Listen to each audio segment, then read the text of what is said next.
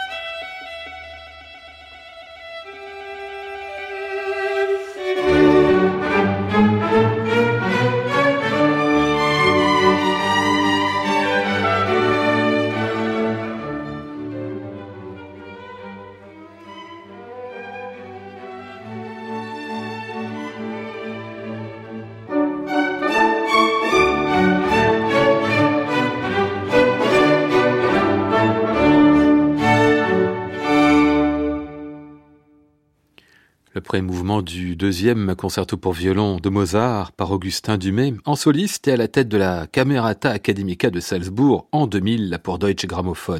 La Camerata Academica, c'est relativement un petit ensemble d'excellents musiciens, historiquement rompus à la musique de Mozart. Ils ont été même créés pour ça. À cette époque-là, en plus, en 2000, ils sont dirigés par un chef assimilé baroqueux, Roger Norrington. Bref, c'est un orchestre qui, dans ce répertoire, connaît son métier et joue quasiment tout seul. C'est avec eux déjà qu'Augustin Dumay avait enregistré deux ans auparavant un premier disque de concerto de Mozart, admirable d'éloquence et de simplicité. Il y revenait là en février 2000 et conviait pour la symphonie concertante une grande altiste, normalement assimilée au monde du quatuor, Veronica Hagen, membre de la fratrie, on peut dire sorori, enfin disons de l'Adelphi, à l'origine du quatuor Hagen. Les deux solistes et l'orchestre nous donnent l'occasion d'une des plus belles versions de la concertante, on va les entendre ici. Véronica Hagen, Augustin Dumay et la Camerata Academica de Salzbourg.